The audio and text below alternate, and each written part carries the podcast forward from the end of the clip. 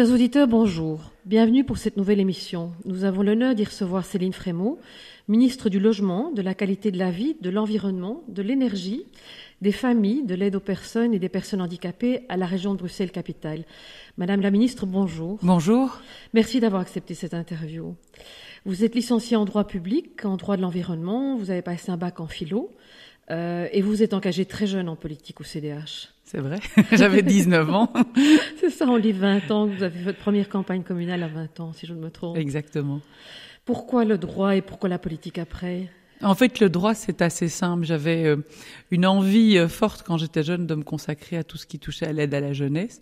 Et donc, j'avais entamé des études de droit pour pouvoir traiter plus la question euh, pénale avec comme objectif personnel de m'orienter vers la magistrature de la jeunesse. Et puis, il se fait que la politique a croisé mon chemin par le plus grand des hasards. J'étais étudiante en droit. j'ai travaillé un jour pour un congrès politique qui n'était pas celui de mon parti. Et j'ai été très interpellée par la question du débat public du débat démocratique, avec le fait que chacun puisse arriver avec toute une série d'idées, les défendre et avec suffisamment de conviction pour euh, en faire un combat euh, commun. Très peu de temps en fait après, euh, les élections communales arrivaient et j'ai souhaité pouvoir m'engager avec, c'est vrai, de façon parallèle à l'époque, la transformation de l'État belge en un État fédéral et c'était quelque chose qui me fascinait sur le plan juridique. Mhm. De 2004 à 2009, vous serez député CDH au Parlement bruxellois, membre effectif des commissions logement, aménagement du territoire, égalité des chances hommes-femmes, ainsi que député CDH au Parlement de la communauté française, membre effectif des commissions de l'enseignement supérieur et égalité des chances hommes-femmes. Alors cette semaine, on célèbre la journée de la femme, l'égalité des chances hommes-femmes. Je crois que ça vous tient très très fort à cœur. Oui, et en même temps, c'est un univers qui m'était assez étranger avant euh, de devenir euh, maman, euh, puisque on a vécu sur de nombreux acquis qui sont ceux euh, issus des combats de nos mères, de nos grands-mères, après la Seconde Guerre mondiale, les premiers droits acquis des femmes, la possibilité de pouvoir ouvrir son propre compte en banque, avec toute une évolution aussi des, des structures familiales. Et puis, euh, en étant mère euh, euh, à moins de 30 ans, d'abord d'un premier, puis aujourd'hui de, quatre enfants, c'est vrai que je me suis rendu compte qu'il y avait toute une série de combats encore à mener par rapport à cette question-là, que ce soit celle de la conciliation des temps familiaux, des temps professionnels, la question de l'égalité salariale, la possibilité de pouvoir concilier aussi toute une série d'aspects sans en sacrifier pour autant d'autres, en restant équilibré aussi dans les choix personnels et les choix de vie, parce que euh, après tout, euh, je pense que la politique, ça reste une question d'engagement, et je ne suis pas certaine non plus euh, que je ferai de la politique toute ma vie. Je pense que je donne tout ce que je peux donner au quotidien, avec des convictions, avec de l'énergie, du dynamisme, et je crois que le jour où on a tout donné, il faut avoir la sagesse de pouvoir s'en aller et céder la, parole aux plus jeunes, leur permettre de se déployer.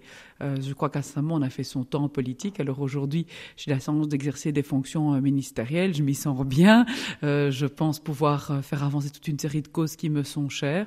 Mais un jour, je crois qu'il sera venu le temps de céder le témoin à d'autres. En 2010, vous devenez chef du groupe CDH au Parlement bruxellois, mais un peu plus tard, en 2012, vous serez échevine des familles, des crèches de la santé l'égalité des chances à Uccle. C'est un poste que pour l'instant, vous laissez en... C'est un poste en fait pour lequel je suis remplacée par quelqu'un de qualité au niveau d'Uccle. J'ai eu l'occasion de négocier euh, l'accord communal, de pouvoir intégrer toute une série de choses qui m'étaient chères, euh, comme le fait de mettre en place des quinzaines euh, de la petite enfance, de travailler sur la question de la parentalité. C'est un travail qui se poursuit avec Catherine Roba euh, Rabier, qui est aujourd'hui l'échevine en charge de ce portefeuille UCLOI et avec laquelle je, je travaille en bonne entente. De mars 2013 à juillet 2014, vous serez ministre de l'économie, de l'emploi, de la recherche scientifique, du commerce et du commerce extérieur à la région Bruxelles-Capitale. Que deux dossiers. Est-ce qu'il y en a un qui vous a particulièrement tenu à cœur à cette époque-là? C'était une, époque, période courte. Oui, et en même temps, c'était une, période qui était pleine de défis, notamment en matière d'emploi, puisque j'ai mis en place euh, la garantie jeune euh, à Bruxelles, euh, qui permettait de garantir aux jeunes, après toute une série d'étapes, un emploi. Et la question de l'emploi des jeunes, elle est fondamentale pour les ancrer aussi en région bruxelloise, parce que c'est une région pleine de défis. Et avoir un travail, ça permet d'accéder à un logement demain, de pouvoir avoir une famille à qui on donne euh, toute une série de moyens de subsister, de s'ancrer dans la ville, de s'épanouir. La garantie jeune était vraiment un système nouveau sur lequel on a beaucoup travaillé pendant ces quelques mois au niveau de l'emploi. Mhm. On est à une période où on constate qu'il y a de plus en plus de SDF au niveau de la population jeune, alors il y a une précarisation plus marquée déjà à Bruxelles de façon générale, qui est plus marquée aussi par rapport à l'explosion des familles monoparentales, à laquelle euh, souvent euh, règne entre guillemets une maman, euh, et donc il y avait toute une série de défis concomitants sur la question de la conciliation des temps. J'ai passé aussi énormément de temps à pouvoir avoir ces focus par rapport à la question de la femme et de l'emploi, par rapport à la question des femmes chefs d'entreprise à Bruxelles, des quotas de femmes aussi présents dans des conseils d'administration d'entreprise, parce que je pense que quand on a des femmes aussi qui sont euh, à la tête euh, de différentes instances, elles permettent aussi d'avoir un regard sur la question euh, de l'égalité salariale, de la conciliation des temps, et d'avoir une certaine bienveillance aussi à l'égard de, celles qui, qui travaillent au sein de ces entreprises-là. Madame la ministre, aujourd'hui, vous êtes en charge notamment du logement, de la qualité de la vie et de l'aide aux personnes. Quelles sont les lignes principales de votre politique de logement? Alors, en, logement, une des choses qui était essentielle pour moi dès le départ, c'est de pouvoir euh, ancrer euh, durablement en fait les jeunes à Bruxelles. Ce qu'on se rend compte, c'est qu'il y a un paradoxe. On a beaucoup de jeunes qui ont grandi au, sein de toute une série de, de quartiers, quartiers euh, auxquels ils sont attachés, pour lesquels, pour autant, ils ne peuvent pas durablement s'y ancrer dans la mesure où les prix sont trop élevés. On a beaucoup de jeunes aussi qui démarrent dans la vie, qui n'ont pas la possibilité de pouvoir être nécessairement aidés par des parents, et donc dans un premier temps, j'ai travaillé sur toutes les conditions d'accès au fond du logement à Bruxelles pour pouvoir avoir par exemple des mensualités progressives pour les jeunes avec en fonction de leur premier euh, salaire, parfois même un salaire qui peut évoluer, des mensualités qui bouge euh, évidemment euh, en fonction de ce salaire en, question, permettre aussi de pouvoir emprunter jusqu'à 120%, puisqu'on sait que c'est extrêmement compliqué auprès des organismes privés.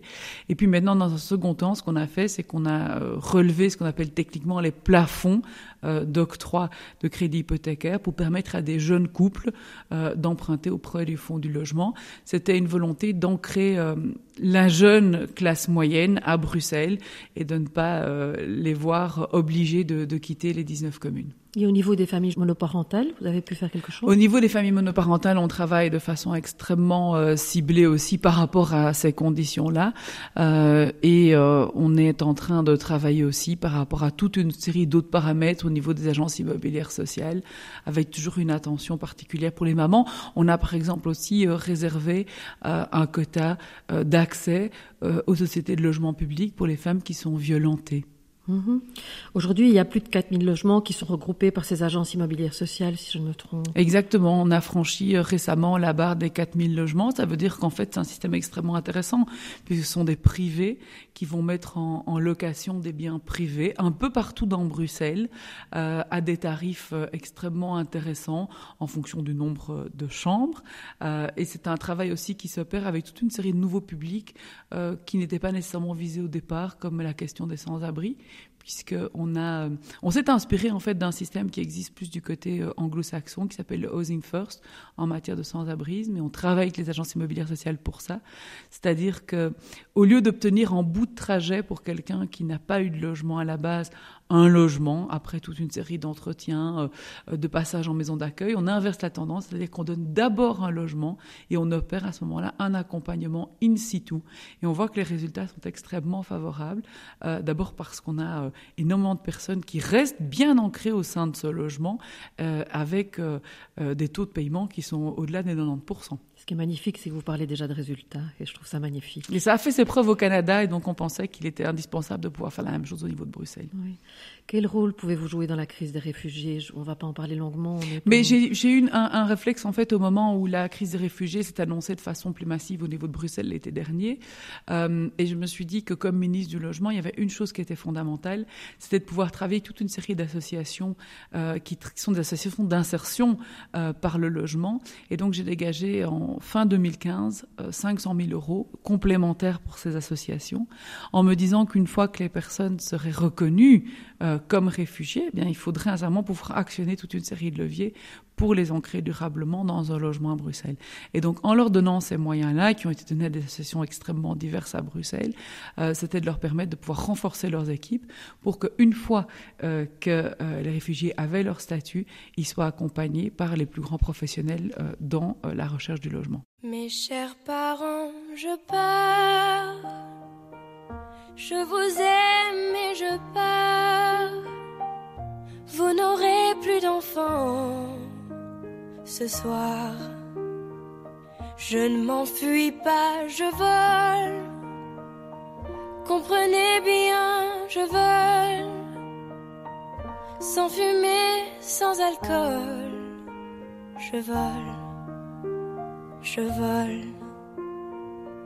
Elle m'observait hier, soucieuse, troublée, ma mère, comme si elle le sentait. En fait, elle se doutait, entendait. J'ai dit que j'étais bien, tout à fait l'air serein. Elle a fait comme de rien, et mon père démuni a souri.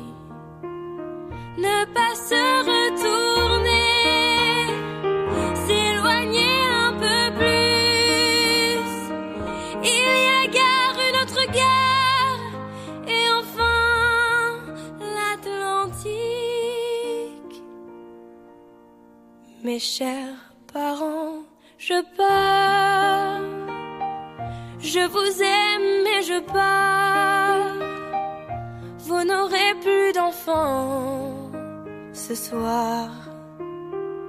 Je ne m'enfuis pas, je vole. Comprenez bien, je vole. Sans fumée, sans alcool, je vole je vole. Je me demande sur ma route si mes parents se doutent que mes larmes ont coulé, mes promesses et l'envie d'avancer. Seulement croire en ma vie, tout ce qui m'est promis, pourquoi, où et comment, dans ce train qui s'éloigne chaque instant.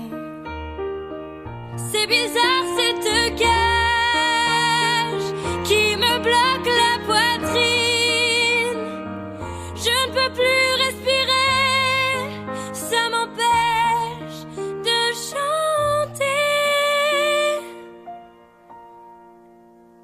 Mes chers parents, je pars. Je vous aime, mais je pars. Vous n'aurez plus d'enfants ce soir. Je ne m'enfuis pas, je vole. Comprenez bien, je vole. Sans fumée, sans alcool, je vole, je vole. La la la la la la. La la la. la la la la la Je vole, je vole. Madame la ministre, vous êtes en charge de l'aide aux personnes handicapées à la région de Bruxelles-Capitale. Pourriez-vous nous parler de la situation de la région sur le plan du handicap pour l'instant? Je crois qu'un travail de réforme a démarré il y a quelques années mais l'héritage de certains points du passé n'est pas encore tout à fait effacé, si je ne me trompe. Il y a un travail qui a été commencé sur la notion d'inclusion euh, au niveau du, du, handicap. A toute une série d'arrêtés qui doivent être pris par rapport à ça. Ce qu'on a voulu faire, c'est euh, aussi faire en sorte que le handicap ne soit pas un segment parmi d'autres dans les politiques. Et donc, euh, dès euh, l'été 2015, euh, j'ai mis en place ce qu'on appelle un handi-plan avec mes collègues, qui permet de prendre la thématique du handicap de façon transversale dans l'ensemble des politiques, c'est-à-dire tant en matière de logement, d'environnement, d'emploi, d'aménagement du territoire.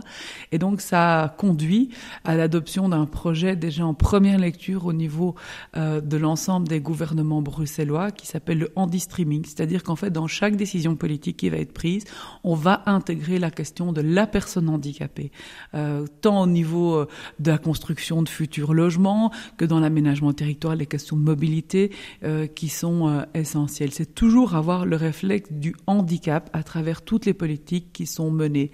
C'est d'avoir au niveau des administrations des référents en particulier, à l'instar de ce qui a été fait à l'époque qu'on appelait le gender mainstreaming par rapport à la question de l'égalité femmes-hommes, la question du handi-streaming, c'est de prendre la question du handicap de façon transversale sur toutes les politiques et que ce ne soit pas uniquement une politique parmi d'autres. Pouvez-vous vous inspirer d'autres pays pour ça? Alors il y a d'autres pays effectivement qui sont euh, plus précurseurs euh, dans leur euh, manière de, de, voir la question du handicap et toute la question en France euh, de l'emploi et du handicap. Alors on sait qu'en France, ils ont euh, travaillé sur des quotas. Aujourd'hui, on a édité un premier guide qui s'appelle Handicap euh, Emploi pour expliquer aujourd'hui ce que peut apporter aussi une personne handicapée parce que c'est extrêmement important de souligner sur l'apport à titre euh, personnel d'une personne qui parfois peut être amoindrie par rapport à une série de choses et qui en même temps a une grande capacité de travail sur d'autres points pour lesquels il y a beaucoup plus d'acuité sur, sur une série de paramètres. Euh, on travaille avec les entreprises de travail adapté aujourd'hui à Bruxelles sur un programme spécifique euh, de plusieurs centaines de milliers d'euros pour les moderniser dans leur approche et leur permettre surtout d'accéder à de nouveaux marchés euh, de façon assez spécifique avec toute une série d'opérateurs bien connus au niveau de Bruxelles. Et à l'instar de ce qu'on a fait en handicap emploi, donc cette première brochure qui avait été distribuée à toutes les entreprises, plus de 3000 entreprises en tout cas à Bruxelles, on est en train de finaliser sous peu euh, même type en fait de brochure sur la question de l'aménagement euh, des maisons, euh, des appartements, des lieux publics, donc plus un handicap logement, aménagement du territoire. Mais il n'y a pas encore de quotas, ni dans le public. Non, il n'y a pas de quotas. Alors en public, il y a des quotas d'engagement. Il y a toujours une difficulté de les faire respecter. Et ça, on a une espèce de monitoring permanent. Euh, sur cette nécessité d'avoir des personnes handicapées au sein des administrations. Dans le privé, il n'y a pas, mais par exemple, on subsidie euh, une nouvelle ASBL qui est Diversicom, euh, qui travaille de façon euh, transversale sur la question de l'emploi et handicap, avec toute une série d'actions bien précises, comme des stages. On a eu l'an passé une personne handicapée qui est venue plus d'une semaine, même bientôt presque deux, si mes souvenirs sont bons, au sein du cabinet travailler, et qui a permis, par exemple, de se rendre compte qu'il y a toute une série de réflexes qu'on n'a pas au, quotidien. On a fait, euh, dans un premier temps aussi, au niveau du cabinet, tout un screening en fait du cabinet au quotidien, en se disant tiens, on a une personne handicapée, si on veut s'annoncer à notre cabinet, où est la sonnette euh, spécifique, où sont les places de parking spécifiques, et donc je pense que c'est fondamental aussi que les pouvoirs publics soient exemplatifs en la matière. Le problème du fait que, qui vient du fait qu'il y a de plus en plus de polyhandicapés Alors, sur la question du, du polyhandicap, il y a toute une série de, de, travaux qui ont été menés, avec un focus en particulier sur la grande dépendance à Bruxelles, puisqu'il y a une étude d'objectivation qui a été faite. Euh, je réunis encore sous peu une table ronde sur la grande dépendance.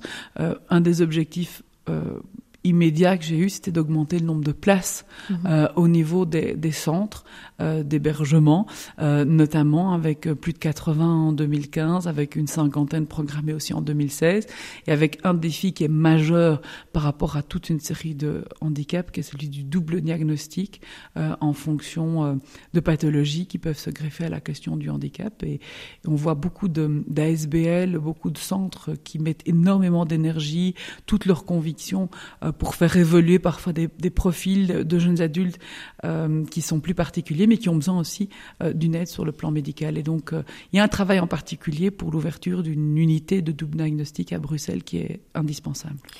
Madame la ministre, vous avez participé à la COP 21. On a pu lire dans la presse que vous souteniez activement les films Demain et Human de Yann Arthus Bertrand également. Quelle action concrète mettez-vous en place à travers votre programme Good Food, qui je crois vous tient très fort à cœur Alors, ce qu'on a fait aujourd'hui euh, en matière euh, de, de, questions climatiques, c'était d'abord de conclure un accord intra-belge qui était indispensable en attente depuis six ans avant la COP 21. Et puis, vous évoquez justement le film Demain, qui a un grand avantage, c'est qu'il n'est pas moralisateur. Il présente toute une série de solutions euh, pour ancrer euh, durablement euh, les questions d'alimentation, d'énergie, les nouvelles économies, la démocratie.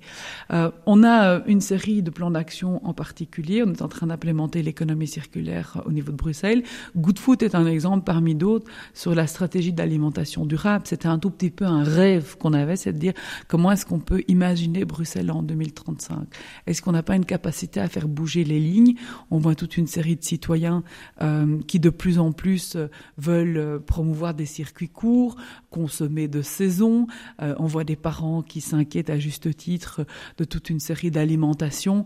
Euh, et donc on a des objectifs très précis de labellisation de cantines au niveau scolaire, de travailler avec les crèches, de pouvoir aussi avoir une autoproduction sur Bruxelles de toute une série euh, d'aliments. On voit déjà qu'il y a un Bruxellois sur cinq euh, qui consomme extrêmement local, qui fait appel à, des paniers d'achat typiquement bruxellois. Euh, donc l'initiative fleurissent euh, ci et là avec beaucoup de jeunes entrepreneurs aussi qui ont envie de s'inscrire en fait dans cette ligne de durabilité euh, bruxelloise. La stratégie Good Food, c'est aussi la question des invendus alimentaires qui Gaspillage est fondamentale. alimentaire. Le, le gaspillage, on a 15 kilos qui sont jetés par, par personne euh, chaque année à la poubelle. On travaille avec toute une série de secteurs, dont celui des supermarchés, pour qu'on ait 100% de supermarchés d'ici la, la, la fin de la législature qui puissent avoir conclu un accord avec une association qui récupère les invendus alimentaires. On a soutenu le programme de la bourse en don, aussi organisé par euh, la Fédération des services sociaux, où on met en fait en contact ceux qui ont trop euh, sur le plan alimentaire avec ceux qui en ont besoin et qui peuvent leur distribuer. Mhm. Je crois que vous avez aussi essayé de mettre sur pied un programme concernant le gaspillage alimentaire au niveau des restaurants. Alors là, on a lancé effectivement Oui, le, le Restopac qui était euh, qui est une initiative euh, toute nouvelle, euh, qui est très ancrée au niveau des États-Unis et de l'Angleterre, puisque quand vous allez là-bas au restaurant, on vous propose spontanément d'emporter vos restes. Ici, c'est un peu étonnant au début, quand on le proposait aux, gens, ils nous regardaient d'un air un peu euh, étonné. Et puis, je crois que c'est une manière aussi de, montrer que, euh, bien voilà, on est conscient aussi de, ce qu'il y a dans son assiette, que ça ne doit pas partir à la poubelle. Euh, il y a plus de 50 restaurants qui sont inscrits dans l'initiative pilote euh, pour laquelle nous avons une collaboration efficace avec Testachat. Euh, D'ici la fin du premier semestre 2016, on évaluera ces résultats. On sait qu'on a déjà toute une série d'autres restaurants qui ont fait la demande de pouvoir participer. Donc j'espère que le bilan sera euh, positif. Madame, à la demande des hommes qui m'entourent, et cela va, j'espère, vous faire sourire, je voudrais simplement vous parler de la femme que vous êtes, et quelle femme. Mon fils ce matin me disait, euh, en me demandant qui j'allais interviewer aujourd'hui, Mam, je cherche la femme. Alors quatre enfants, que de domaines déjà investigués, travaillés, des équipes, des fidélités à toute épreuve, mais l'énergie, bon, provient-elle d'une forme de foi, d'audace, c'est un mélange, c'est une éducation? Euh, il y a d'abord, je pense, un physique à toute épreuve euh, qui euh, a une bonne capacité de résistance aux nuits sans sommeil. Je pense qu'il y a quelque chose de fondamental, c'est celle de l'engagement et de la conviction. Souvent, j'aime me rappeler comment j'étais quand j'étais adolescente. Quand j'étais adolescente, j'étais certainement celle à l'école qui allait organiser déjà des collectes de dons, que ce soit des jouets pour une Saint-Nicolas, que ce soit des, justement des invendus alimentaires pour une ASBL. Donc je pense que j'ai toujours eu de façon très ancrée en moi euh, la notion de l'engagement et du partage. Le sens du service. Euh, avec un sens de service qui s'est développé certainement aussi à travers les mouvements de jeunesse, euh, avec des engagements notamment au travers d'associations comme Asmae, où je suis partie en Égypte avec un pinceau et, et- et des pots de peinture pour travailler dans des locaux qui devaient abriter une crèche près d'un un orphelinat. Donc je crois que la notion d'engagement politique a fait écho à une notion d'engagement qui était très forte dès le départ. Et je crois sincèrement euh, que quand je me lève le matin, même si je suis fatiguée, euh, même s'il y a toute une série de choses que je dois faire à titre familial et privé, c'est parce que j'ai encore des convictions qui sont toujours ancrées et que j'ai la capacité aussi de rêver Bruxelles autrement. Euh, quand je vois les temps qu'on traverse, que je trouve extrêmement durs, où on est très orienté sur le repli sur soi-même, quand je vois aussi les difficultés que certains ont par rapport à la différence avec autrui, euh, c'est vrai que ça me questionne énormément et que j'ai toujours euh, cette envie de, me dire qu'un jour on va y arriver, euh, non pas peut-être toujours à vivre ensemble, qui est un terme pas toujours bien compréhensible, mais à faire ensemble Bruxelles demain. J'ai un respect fort des convictions des uns et des autres. Euh, et je crois qu'on a beaucoup de belles choses euh, en main quand on prend le temps de comprendre le trajet euh, d'autrui. J'essaye d'être dans le respect des trajets de chacun sur le plan personnel, spirituel. Et je crois que quand on a cette capacité de respecter l'autre, eh bien, on peut avancer ensemble. Madame la ministre, merci de cette conversation bien dense. Chers auditeurs, merci de votre fidélité et à très bientôt. Merci à vous.